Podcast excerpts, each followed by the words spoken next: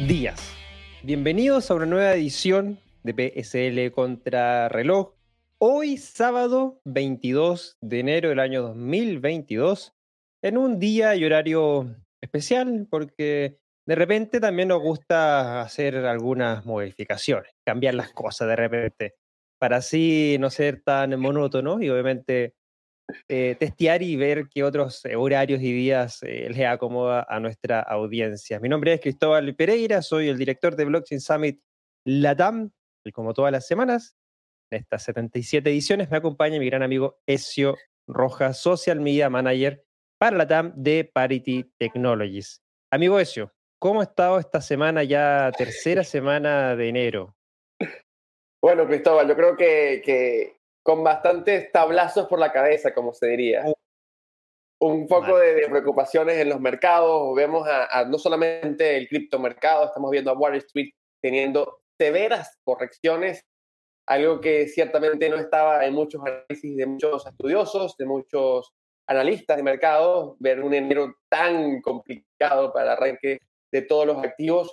Algunos especulan que se está debiendo todo esto a la Reserva Federal de los Estados Unidos, otro a la tensión entre Estados Unidos y Rusia por Ucrania. Pero lo cierto es que tenemos hoy en día un mercado bastante en rojo. Eh, ayer inclusive lo llegaron a comparar muchos con el famoso jueves negro de marzo del 2020. Tuvimos ayer un viernes negro de enero del 2022. Pero lo cierto es que más allá de todo eso, seguimos avanzando, seguimos evolucionando, la industria cripto no se detiene. Y esto obviamente hay que también enseñarlo y para ello tenemos la edición de hoy de BCL Contrarreloj para reseñar todo lo que vaya pasando en estos días. Esperemos que se queden viernes, sábado negro y ya después veamos un, repunte, porque no sé si aguantemos viernes, sábado, domingo negro. O si no, apagar el computador, cerrar las pestañas y aprovechar el, fin de semana para, para estudiar eh, nuevos proyectos y ver oportunidades también ahí de, de entrada. Pero bueno, interesante lo que está pasando, sobre todo en esta correlación del criptomercado con el mercado financiero tradicional también. Y por ahí se empiezan a desprender distintos temas que, que, no son menores. Eh, Bitcoin es o no una reserva de valor. Eh, estamos o no estamos entrando a un bear market ya definitivamente. Ah, hay varios temas que, que, salen a la palestra y que obviamente en, en conversaciones y discusiones en, en, canales, tanto en Twitter como en Telegram, se ven muy interesante. Así que sobre todo los invito a participar de esas discusiones porque también se aprende mucho em, en esos espacios públicos. Antes de iniciar esta edición número 77, siempre damos nuestro espacio para agradecer a nuestros patrocinadores que hacen posible el desarrollo de este programa y para eso vamos a saludar a nuestros amigos de Wellfin Amber Group. Así es, Cristóbal. Arrancamos con nuestros amigos de Amber Group quien tiene una amplia experiencia con empresas de finanzas de primer nivel, como Morgan Stanley, Goldman Sachs, Citadel y Bloomberg. Algunos de los inversores de Amber Group incluyen Tiger Global, DCM, Paradigm, Pantera, Coinbase Ventures, Blockchain.com, Polychain, Dragonfly y Feenbushi. El producto principal de Amber Group es Wealthing y es una plataforma de criptofinanzas completa, diseñada para ganar rendimientos con planes fijos o flexibles comprar, operar e invertir y obtener préstamos en criptomonedas. Los usuarios nuevos pueden ganar hasta un 16% anual en ahorros fijos con Bitcoin, Ether y dólares en monedas estables durante 10 días, además de un bono de bienvenida de 25 dólares en Bitcoin. Todo muy simple y rápido. Entre las funciones que ofrece Group nos encontramos con swap, trading de contado y con margen, función de ahorros fijos para una inversión sólida y de alto rendimiento, o ahorros flexibles de acumulación diaria al depositar, con retiro flexible. Puedes invertir en Bitcoin, Ether y dólares en monedas estables. Con fin puedes recibir pagos de intereses diarios simplemente guardando activos en la billetera. Eso significa ganar intereses 24 horas al día, los 7 días a la semana. Además, Amber invierte en ciberseguridad, criptoseguridad y seguridad operativa, auditorías periódicas y pruebas de penetración. Bueno, ahí lo tienen nuestros amigos de Amber eh, App, eh, Amber Group, que tienen su aplicación WildFin. Eh, interesante todo lo que tienen, así que los invitamos a que revisen su página web que pueden encontrar en la descripción de este programa. Ahí pueden ver todo lo que necesitan saber en relación a sus productos y servicios. Antes eh, también de eh, iniciar el programa, eh, revisemos un poco las noticias destacadas de la edición anterior, la número 76 de la semana pasada, donde las tres principales noticias del programa tuvieron que ver con, primero, declaraciones de un integrante de la Comisión Nacional de Valores de España, indicó que los exchanges de criptomonedas en el país operan sin ningún tipo de regulación. También el reconocimiento por parte del Fondo Monetario Internacional a Bitcoin como un activo financiero y las declaraciones del Bank of America indicando que Solana podría transformarse en la red Visa de las criptomonedas. Recuerden también que este programa lo compartimos también en diferido, en formato podcast. Puedes encontrarnos como Blockchain Summit Latam Podcast en Spotify y en Apple Podcast. Si ya no estás escuchando en ese formato, no cuesta nada dejarnos una calificación de cinco estrellas para así más personas, más gente pueda conocer nuestro contenido y por supuesto disfrutarlo y aprender. También te invitamos a suscribirte a este canal de YouTube y también dejarnos un like para que lo mismo en YouTube puedan conocer más sobre este programa. Y déjanos tus comentarios si no estás viendo en diferido, a ver qué te pareció este programa y las noticias que hemos analizado. También recordarles que las cinco noticias que vamos a estar compartiendo en esta edición las encuentras en la descripción de este programa para que puedas también eh, revisarlas y sacar tu propio análisis. Eh, estamos listos entonces ya, perdón, para iniciar en esta edición número 77 de hoy, sábado 22 de enero, y vamos entonces, Ezio, con la primera noticia de la semana. Bueno, Cristóbal, y partimos nuevamente con España, y es que Alianza Estratégica sitúa a España como uno de los países con más cantidad de cajeros automáticos de criptomonedas. La alianza firmada entre el exchange de Bitcoin, BitNovo, y la empresa dedicada a la fabricación de cajeros automáticos, Eurocoin, permitirá el crecimiento de la red de cajeros automáticos que operan con criptomonedas en España. Este acuerdo estratégico contempla la creación y distribución de 100 cajeros de Bitcoin en toda España, según lo que comparten desde la compañía especializada en complemento de criptomonedas BitNovo. Además, resultan que con este hecho no solo permitirá lograr un mayor acercamiento a la sociedad de las criptomonedas, sino que situará a España como el primer país de Europa, superando inclusive a países como El Salvador, con mayor cantidad de cajeros automáticos activos y también ubicaría a España como el tercero en el mundo con más cajeros, solamente superado por Canadá y los Estados Unidos. De acuerdo a la información compartida, ambas compañías han asumido el compromiso de contribuir con la expansión de la red de cajeros automáticos que operan con criptomonedas, facilitando de esta manera que cualquier usuario tenga acceso a Bitcoin y a las principales divisas digitales. A ver, Cristóbal, con esta nueva red de cajeros, de 100 cajeros, ¿crees que esto ayudará a la criptocomunidad española a crecer?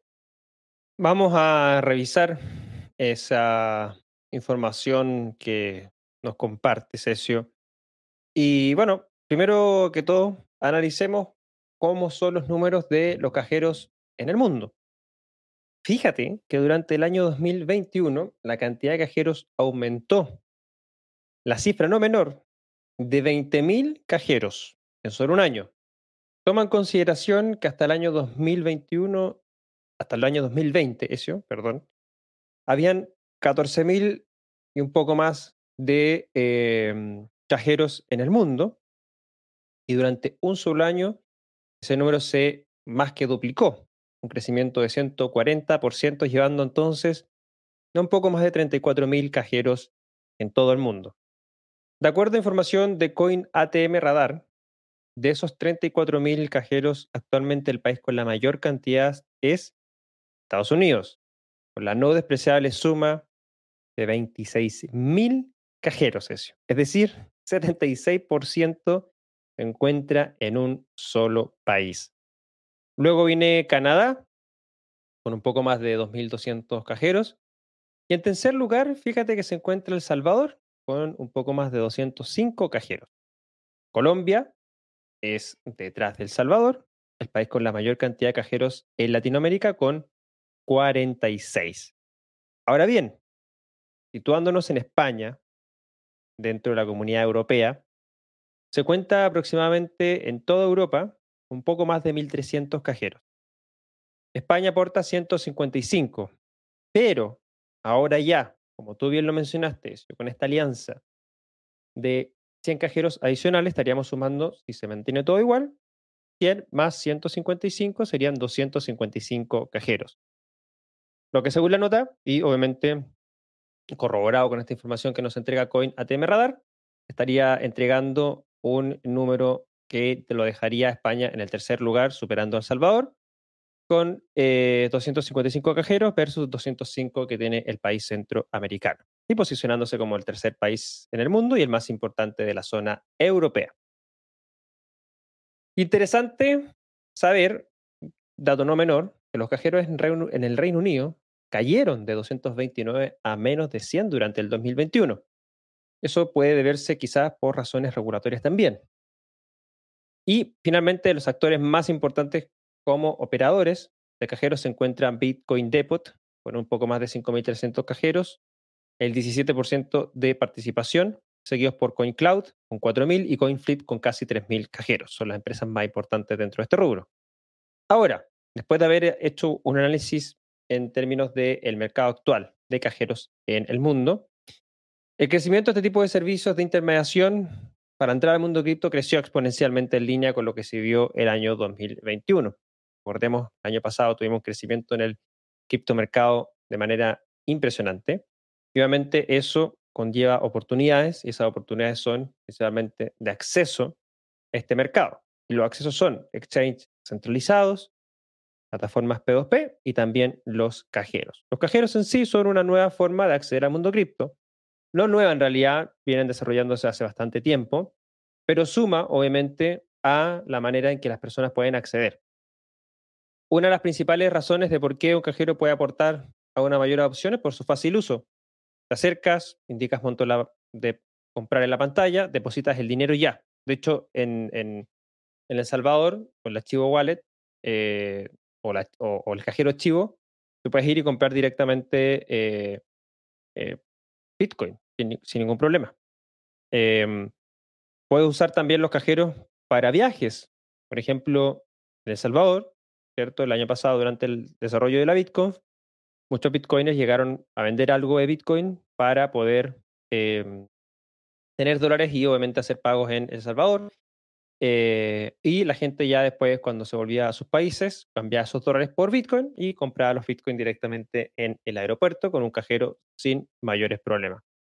Son un punto de fácil acceso tanto de entrada como de salida. Entonces, dicho eso, y como lo que se ha visto también el crecimiento en el mundo, creo que claramente incentivará el uso y adopción de cripto en España, un país de la cual su Comisión Nacional para el, para el Mercado de Valores ha estado muy eh, cuestionada y la hemos tocado varias veces. De hecho, la semana pasada también tocamos una noticia de España en términos de regulación. Tocará ver, obviamente, qué es lo que aplica. Pero, sin lugar a dudas, un cajero o una red de cajeros aumenta y mejora, por supuesto, el acceso a este tipo de activos. Por tu lado, Ezio, cuéntame qué opinas. ¿Crees que también eh, estaría aumentando eh, la opción por los cajeros en España? Sí, Cristóbal, yo creo lo mismo que tú estás estableciendo con el tema de que los extranjeros son los primeros puntos de acceso que pueden tener una persona no involucrada con el criptomercado para con las criptomonedas. Así que creo que cuando tengamos o se dé esa posibilidad de que haya más dispersos por todo el país, no solamente en las grandes ciudades, sino que en todo el país se puedan conseguir estas locaciones, estas eh, posibilidades, creo yo que sí se abren nuevas oportunidades para que personas puedan comprar sus primeros Bitcoin o comprar porciones pequeñas de la criptomoneda que prefieren, porque también hay que dar esa posibilidad de hacerlo.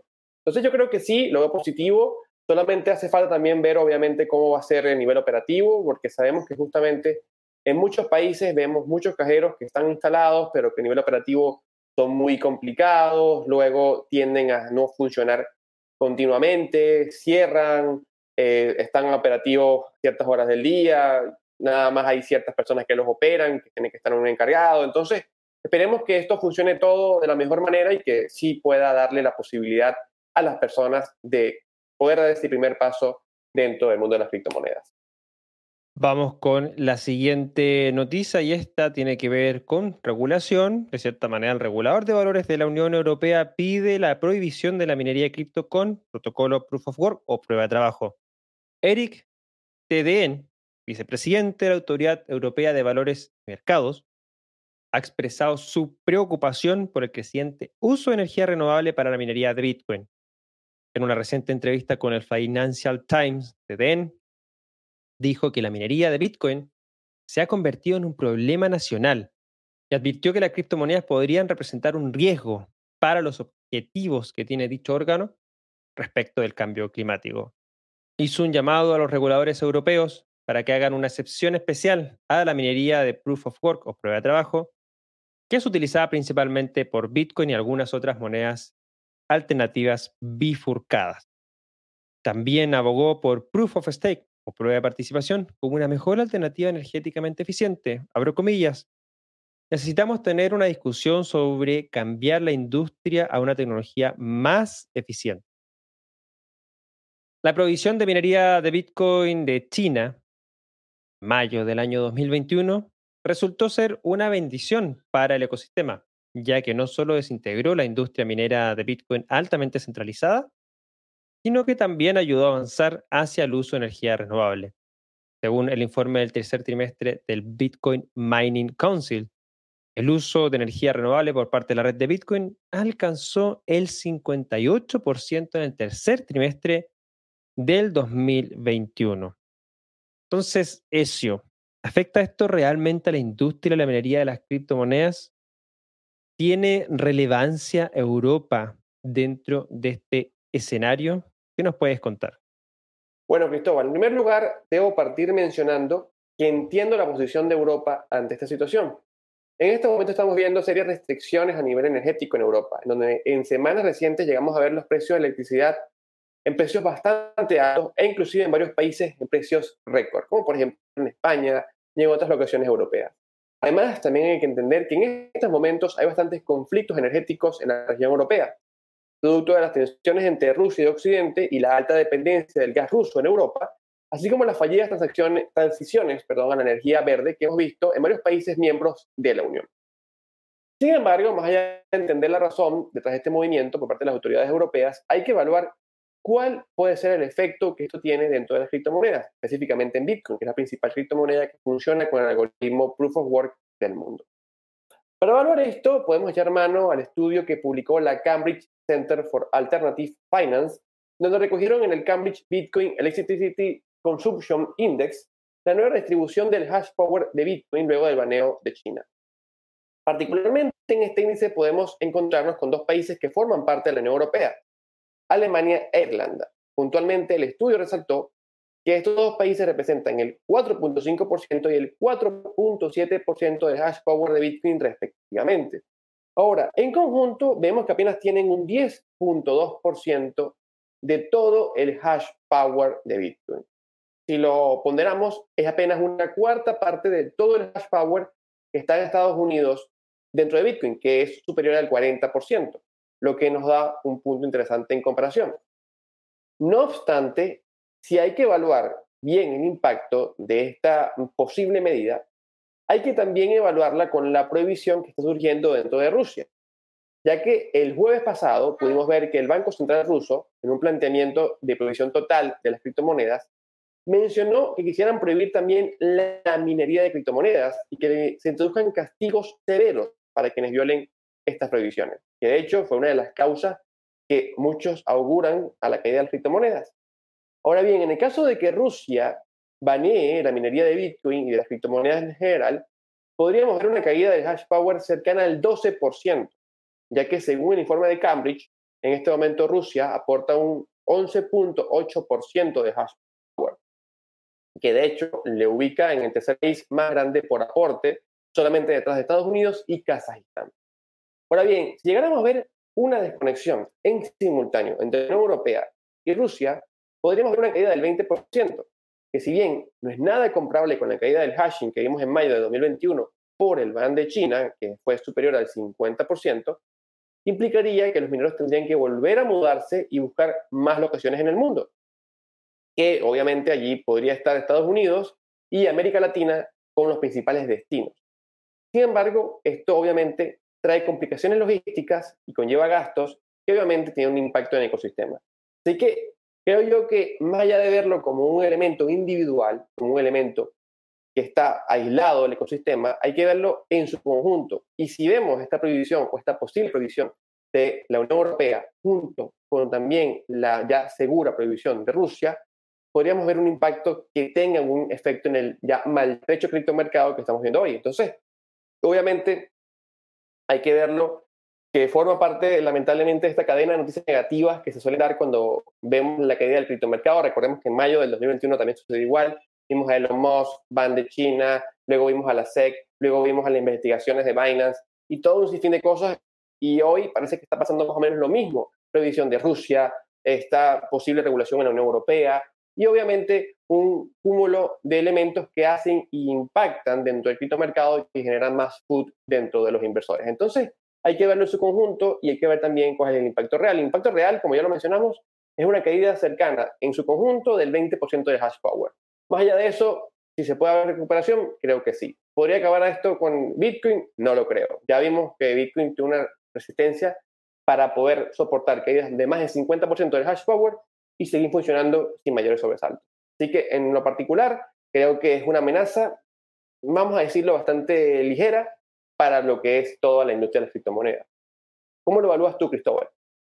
Yo lo evalúo de, de una forma finalmente, más que puede afectar directamente al mercado cripto y específicamente de Bitcoin, terminan siendo señales que quizás para inversores que no conozcan mucho el ecosistema los haya quizás espantado un poco, sobre todo inversores de, la zona europea, eh, ven esto como noticias negativas que podría afectar eh, a la industria eh, y son gatillantes finalmente de, de caídas en el mercado. No estoy diciendo que esto haya sido lo que haya provocado obviamente esta caída que hemos visto desde el jueves, sino que pudiese ser algo también que muchos fondos inversores hayan tomado la decisión de salir producto de este tipo de situaciones que, bueno, hemos visto y hemos analizado que no son nada nuevos, siempre las críticas contra la minería de Bitcoin, em, específicamente por el alto consumo, según ellos, de energía, pero desde mi punto de vista creo que la discusión no es hacia el consumo, es hacia la generación. La generación de energía o la industria energética es la que tiene que cambiar, modificarse, dejar de utilizar energías fósiles como petróleo y carbón altamente contaminantes e irse directamente a la generación de energía en base a eh, fuentes de energía renovable. Y esa discusión es lo que la que no se plantea y siempre se ataca algo que realmente no tiene ningún peso dentro del consumo energético global. Así que es interesante lo que se está dando, pero creo que eh, para el lado nuestro, que estamos más en el mundo cripto, no nos afecta, pero sí pudiese afectarlos a los inversores más tradicionales que quizás no entienden a, a grandes rasgos lo, que es el concepto de la minería. Vamos entonces, Ezio, con la tercera noticia de esta jornada. Continuamos, Cristóbal, y ahora vamos a hablar de multichain, ya que multichain pide a los usuarios que revoquen las aprobaciones en medio de una vulnerabilidad crítica. El protocolo de enrutamiento cross-chain, multichain, antes conocido como AnySwap, insta a los usuarios a revocar las aprobaciones de seis tokens para evitar pérdidas debido a una vulnerabilidad crítica que está siendo aprovechada por individuos maliciosos. Los usuarios que aprobaron Rapid Ether, Peri, OMT, Rapid BNB, Matic y AVAX en la plataforma Multichain están ahora en riesgo, advierten los expertos. Para evitar pérdidas, el equipo de Multichain aconseja a los usuarios que cancelen todas las aprobaciones dadas a los tokens especificados para que puedan proteger sus criptoactivos. La vulnerabilidad fue detectada por primera vez por una empresa de seguridad llamada The y fue notificada al equipo de Multichain.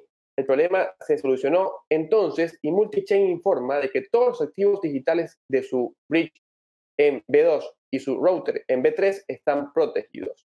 Sin embargo, por el momento los hackers siguen aprovechando la vulnerabilidad para acceder a los fondos de los usuarios. Al momento de que se publicó la noticia, Multichain informa que un total de, 45, de 445 Rapid Ether, unos 1.400.000 dólares al momento de la noticia, están comprometidos por los hackers.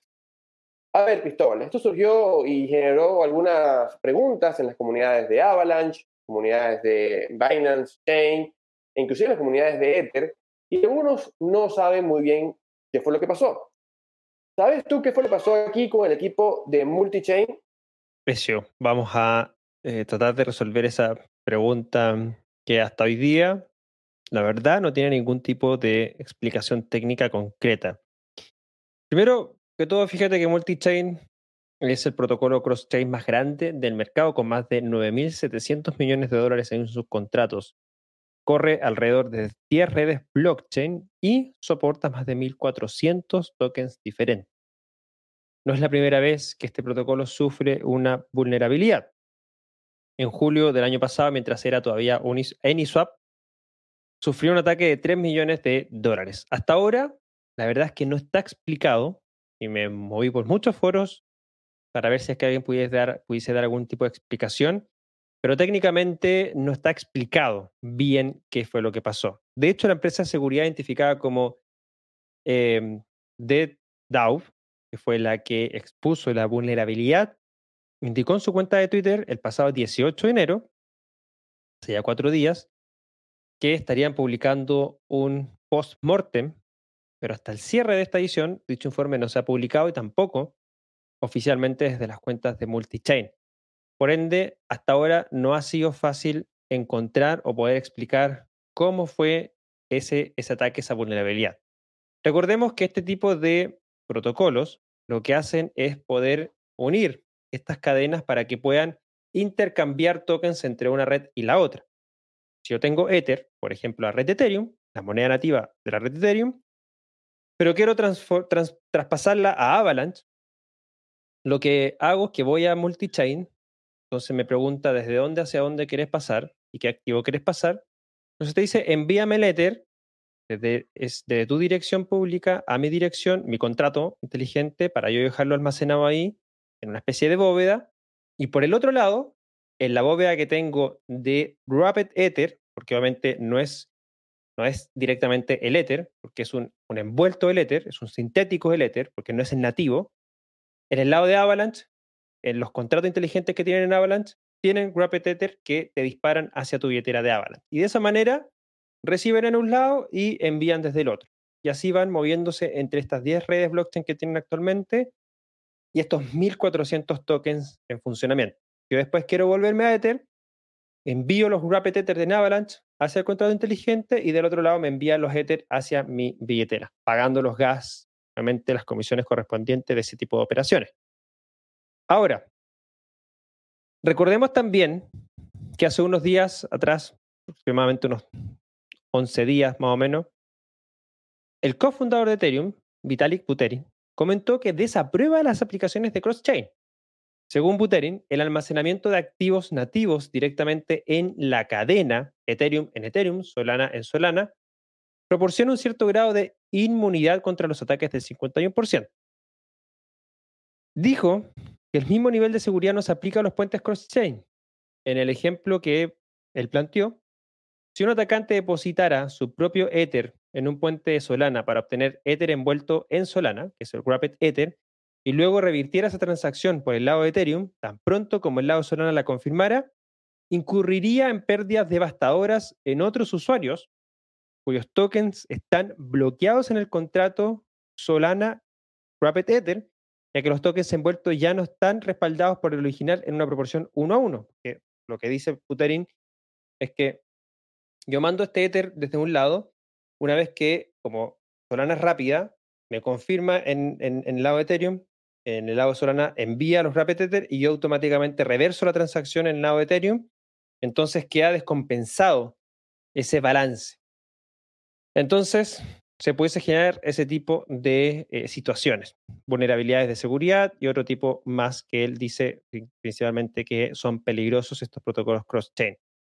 En una red teórica compuesta por 100 cadenas, el alto nivel de interdependencia y superposición de derivados significaría que un ataque del 51% a una cadena, especialmente a una pequeña capitalización, puede causar un contagio en todo el sistema. Entonces, hasta ahora, respondiendo a tu pregunta, eso no hay nada técnico como que nos explique qué fue lo que pasó con Multichain, pero estos protocolos cross-chain en sí están muy cuestionados, bueno, por el lado de Buterin, por estos aspectos técnicos, y que él va más hacia la interoperabilidad y que finalmente lo que también está logrando también hoy día Polkadot con esta interoperabilidad directamente en las capas bases. Esperemos obviamente ver si estos informes se, eh, se presentan y de esa manera podamos comprender de mejor manera qué fue lo que sucedió y obviamente resolver esta duda, esta pregunta por parte eh, de nosotros que nos estamos planteando también para ustedes. Eh, tú por tu lado, Ezio, ¿tienes algo de información respecto a este, este hackeo? Bueno, Cristóbal, eh, ciertamente yo quiero agregar que el tema y todo lo que está detrás de cross-chain, todo lo que está detrás de la interoperabilidad, es un tema bastante complejo. Es lo que en este momento todavía estamos en pleno desarrollo a nivel de criptomonedas. Desde, por te puedo decir que a nivel de desarrolladores hay muchísimo trabajo detrás de todo esto, día a día, poder, poder demostrar que todo funciona correctamente y que todo se puede eh, mantener seguro para el usuario y obviamente hay un gran trabajo detrás de todo lo que se ve en un simple par de clics en un protocolo. Entonces, obviamente, todo este tema de cross-chain es un tema complejo que, obviamente, debido a su innovación, lamentablemente, muchos hackers permanecen continuamente explorando las vulnerabilidades y, lamentablemente, vimos que eh, le tocó a este protocolo pagar los platos Multichain todavía no ha dado con la falla específica, aunque mencionan que ya está resuelta, pero que todavía hay afectaciones y que los usuarios todavía deben tomar medidas. Así que obviamente eh, lo más recomendable es tomar las medidas como usuarios en caso de que alguien de los que nos esté oyendo tenga dinero en esos contratos y luego esperar a que el equipo de multichain haga algún tipo de upgrade que permita corregir lo que está pasando. Bueno, hemos llegado a la mitad de nuestro espacio el día de hoy, eh, episodio número 77 del sábado 22 de enero, y tenemos un pequeño break para recordar nuestros patrocinadores, en este caso Amber Group, Así es, Cristóbal. Y es que Amber Group es una plataforma de criptofinanzas que garantiza una rentabilidad atractiva y herramientas de gestión de portafolios muy sofisticadas para clientes retail e institucionales. Con más de un billón de dólares en volumen de operaciones, su producto, WellFin, ofrece hasta un 16% en Bitcoin, Ether y dólares en monedas estables, así como 25 dólares en bono para usuarios nuevos. Ustedes pueden abrir su cuenta en Amber Group en los links que se encuentran en la descripción de este programa. Así es, así que los invitamos a que visiten eh, la página web de nuestro patrocinador, Whalefin, y pueden encontrar distintos productos y servicios para poder ser parte de su ecosistema también. Recordarles que este programa está siendo también eh, subido en diferido en formato podcast. Puedes buscarnos como Blockchain Summit Latam Podcast en Spotify y Apple Podcast y de esa manera también estar suscrito y participar de las conversaciones que tenemos semana a semana con distintos cracks del ecosistema latinoamericano. Finalmente, recordarte que las noticias que estamos analizando las encuentras en la descripción de este programa y si te obviamente agrega valor, te invitamos a dejarnos tu like, suscribirte al canal y así no te pierdas ninguno de los programas que llevamos adelante semana a semana en este espacio del de, eh, canal de YouTube del Blockchain Summit Se cae el celular. Entonces, seguimos eh, adelante con eh, la siguiente noticia. Y esta tiene que ver con alianza entre Coinbase con Mastercard para compras en el mercado de NFTs. La compañía de tarjetas de crédito Mastercard ha anunciado que los usuarios del próximo mercado de tokens no fungibles de Coinbase podrán usar sus tarjetas para realizar compras como parte de una nueva asociación. El vicepresidente ejecutivo de activos digitales y productos de cadena de bloques de Mastercard, Raj Damodaran, dijo que según el acuerdo, los NFT se considerarían bienes digitales y se podrían comprar con una tarjeta de crédito.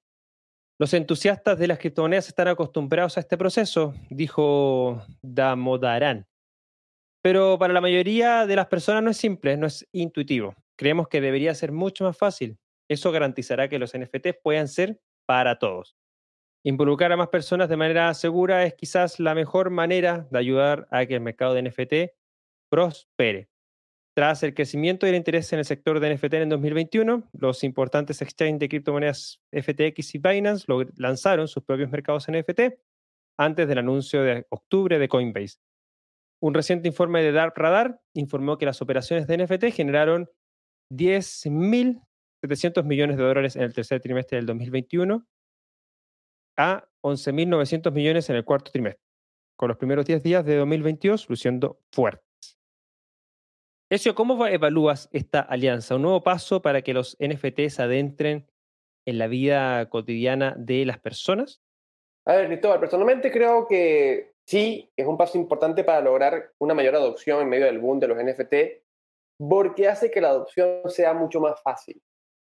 Y es que más allá del boom, lo cierto es que adquirir un NFT para una persona no involucrada en el mundo cripto no es una tarea fácil, puesto que implica tener que conocer qué es una wallet, tener que interactuar con redes blockchain, pagar comisiones para mintear y transferir los NFT, adquirir los tokens que se utilizan para pagar esas comisiones.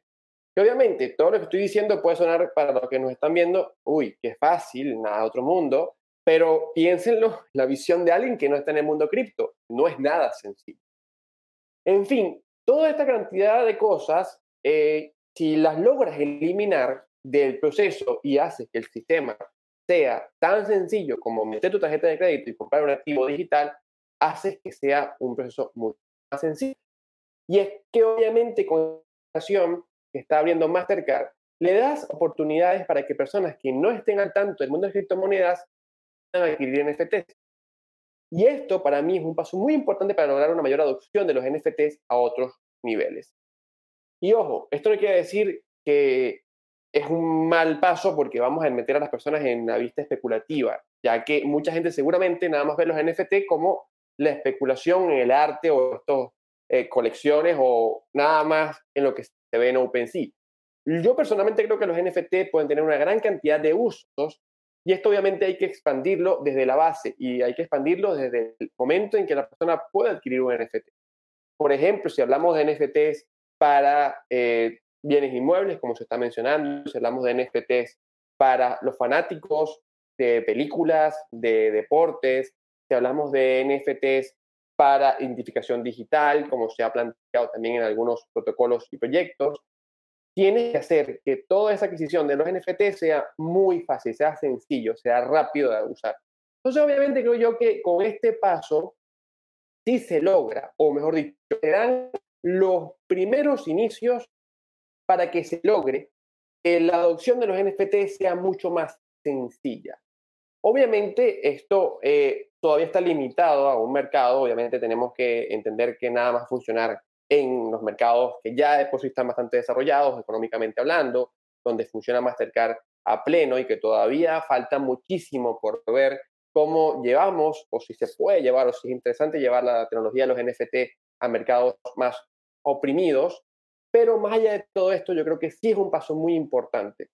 Y discuto con los que creen que esto nada más es un paso para traer dinero tonto o personas tontas al mercado. Yo no lo veo así porque, como lo digo anteriormente, opino que los NFT van mucho más allá de la especulación, van mucho más allá de si compramos un Bored Ape o compramos un CryptoPunk en millones de dólares y ahora somos parte de un gran club selecto creo yo que los NFT tienen una gran cantidad de usos muy importantes en el mundo digital en el que nos movemos, pero obviamente para ello siempre hay que pensar que se requiere poder dar esos pasos para que el mercado se amplíe en su base de usuarios y para ello tienes que darle más facilidades a los usuarios. Y esto obviamente creo yo que cumple con ese objetivo. Así que para mí sí es un paso muy importante. ¿Cómo lo evalúas tú, Cristóbal?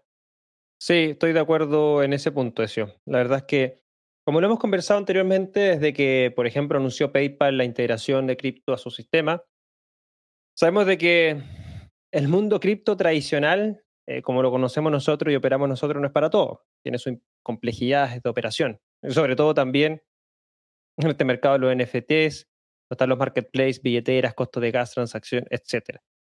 Así que facilitar el acceso a este tipo de activos digitales escasos también eh, generan obviamente valor. Finalmente es mayor demanda, mayor uso, mayor adopción. Así que de todas maneras yo comparto contigo que eh, va a significar eh, una mejora en el proceso y de cierta manera como consecuencia más interés quizás en gran parte de esas personas, conocer más sobre el funcionamiento y de ahí de a poco vayan adentrándose en este cripto mundo. Así que de todas maneras yo creo que es una noticia positiva pensando en el eh, mercado de NFTs.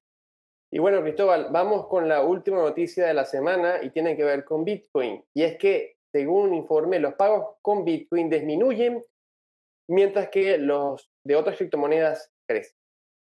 BitPay, uno de los procesadores de pagos de criptomonedas más conocidos del mundo, ha visto un cambio en el tipo de activos digitales utilizados para la compra en los últimos años, según un informe de Bloomberg.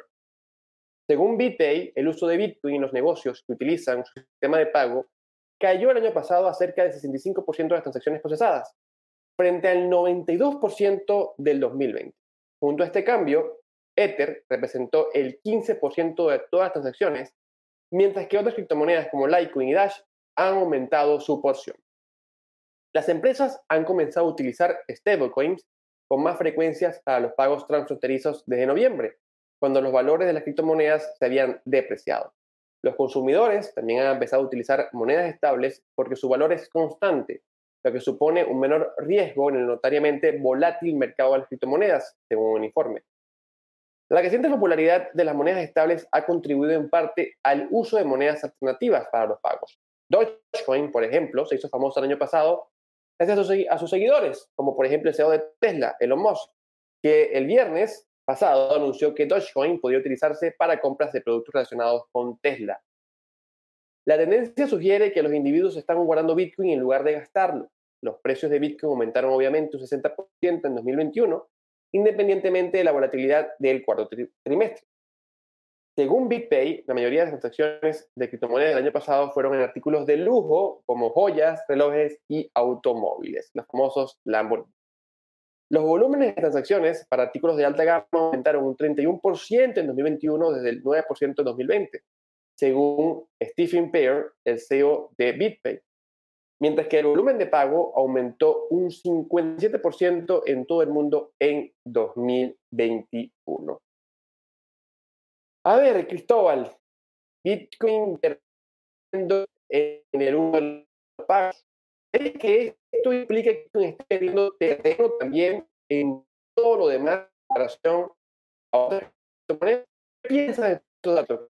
Bueno, es cierto, finalmente eh, estamos en un mercado desde ya noviembre del año pasado bastante bajista, por ende creo que se hace difícil eh, poder usar tus bitcoins para hacer compras eh, de mes a mes o, cualquier tipo de cosa. Los tenedores de cripto duele más desprenderse de un activo que en el largo plazo puede tener más valor. Em, creo que la fuerza del ecosistema que comparte constantemente el no vender tus bitcoins, a holdear y acumular más sats está pesando más que antes. En mi caso personal, Prefiero utilizar una moneda estable sobre una red que pague bajas comisiones para pagos con criptomonedas. Yo personalmente solo he usado Bitcoin para comprar tres cosas. La suscripción anual a la plataforma de SafeDin Amus, safedin.com, un café y una pulsera Bitcoin en El Salvador. De resto, solo acumular y holdear. Por eso también la proliferación de monedas de bajo costo transaccional, como las que mencionaste, Dogecoin, Dash, Litecoin, Inclusive, que no te sorprenda, Bitcoin Cash. En este momento los pagos con Bitcoin representan un 58%, perdón, un 58% en BitPay, mientras que Ether un 12%. Entre paréntesis, no sé quién usaría Ether como para hacer algún tipo de pago. Las comisiones brutales y un activo altamente volátil, mucho más volátil que Bitcoin. Bitcoin Cash, un 11%, claro, se entiende, comisiones mucho más bajas, una volatilidad muy cercana o un poquito más alta que la de Bitcoin. Doge y Litecoin vienen luego también. las tres últimas monedas, monedas con costo de transacción o comisiones muy, muy bajas.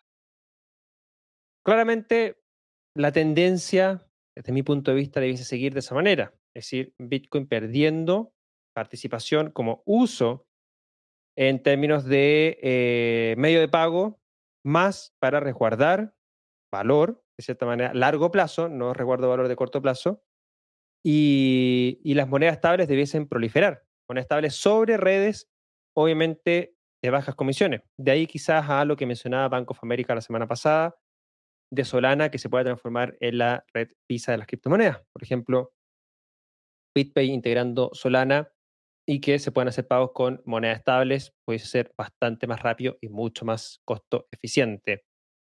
U otras redes que están hechas también para ese tipo de cosas. Vamos a estar viendo obviamente qué va a pasar. Eh, y algunos datos interesantes de BitPay, el 45% de los pagos que se hacen por su pasarela son para compras de tarjetas prepagos o gift cards, un 15% para pagos en la industria de Internet, un 13% para pagos en temas de VPN y hosting, 10% para juegos, siendo las principales categorías de gasto.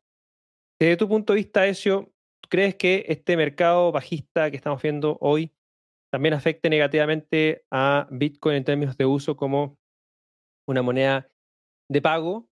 ¿Cuál es tu posición respecto a esto? Bueno, Cristóbal, yo personalmente creo que Bitcoin no es hoy en día, como está diseñado y por cómo también se concibe dentro del mercado, la mejor opción para pagar.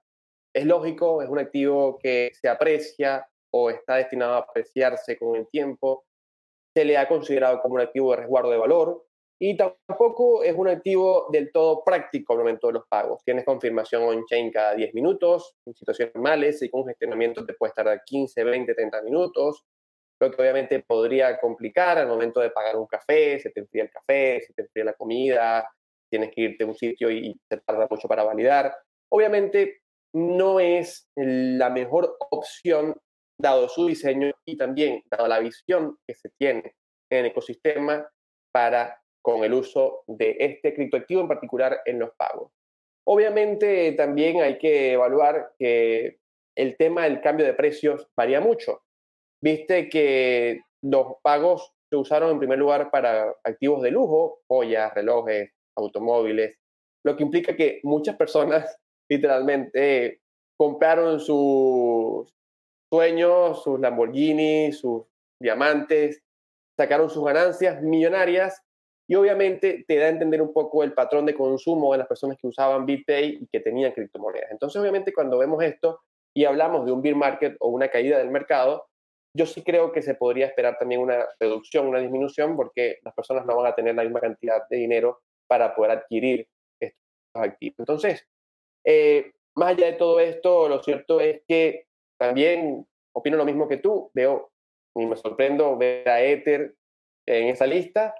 Y obviamente también creo que eh, las monedas alternativas más enfocadas en pagos, como Litecoin, Dogecoin, Dash, que son monedas con una ínfima comisión, rapidez de transacción, que están enfocadas justamente para eso. De hecho, eso es su razón de ser, están hechas para los pagos. Cuando vemos Litecoin, Litecoin se creó, según Charlie Lee, para eso. Dash, eh, después de toda su evolución, terminó siendo planteada para ello. Dogecoin es un fork de Litecoin que también está creada para ello. Entonces, allí sí vemos que su modelo y su concepción está más aplicada a lo mismo y por lo tanto resulta lógico poder ser usada para este tipo de eh, operaciones. Así que para mí, yo no veo nada preocupante. Bitcoin sigue siendo Bitcoin, las monedas alternativas siguen siendo las monedas alternativas. Lo que más bien veo positivo es que cada eh, moneda se está ajustando su utilidad y vemos que no colinda, sino que sencillamente cada quien se aplica y se usa para lo que está diseñado.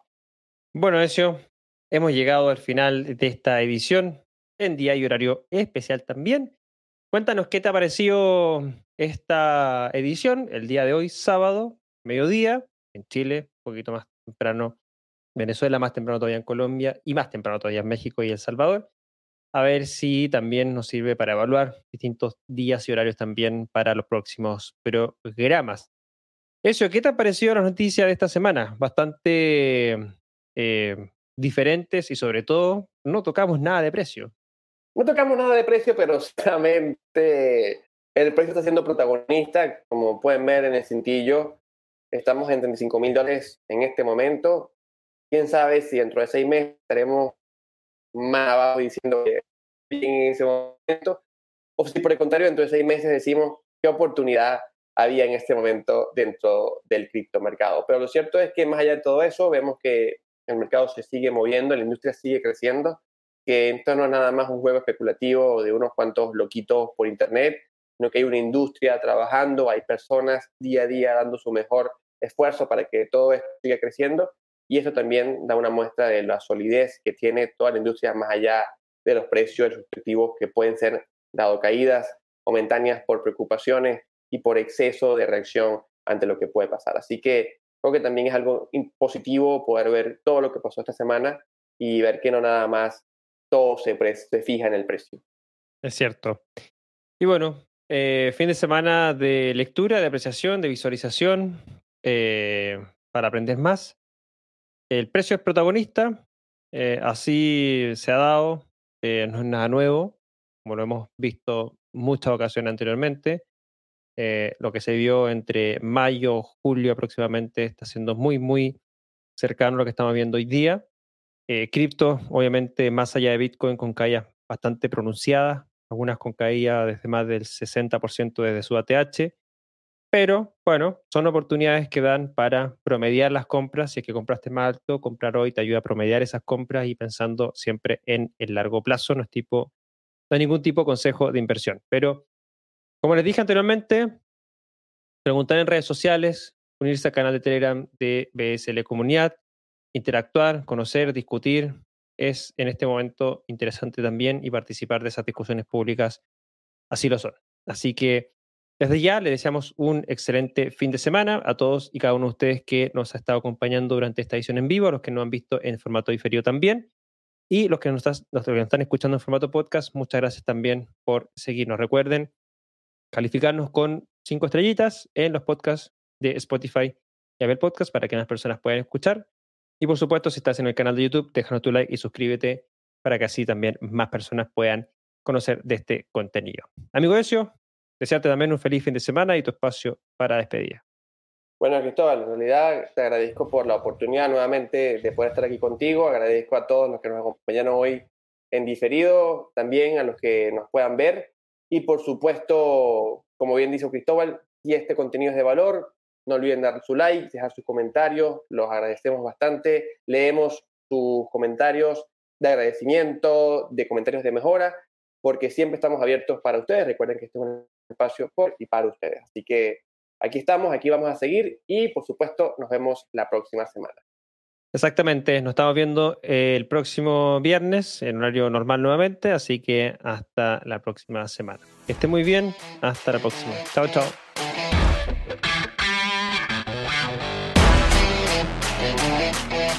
BSL Contrarreloj es una producción de Latam Tech en conjunto con Cointelegraph en español. Las opiniones vertidas en este programa son de exclusiva responsabilidad de quienes las emiten y no representan necesariamente el pensamiento ni de Latam Tech ni de Cointelegraph. No entregamos recomendaciones de inversión, te invitamos a realizar tu propia investigación.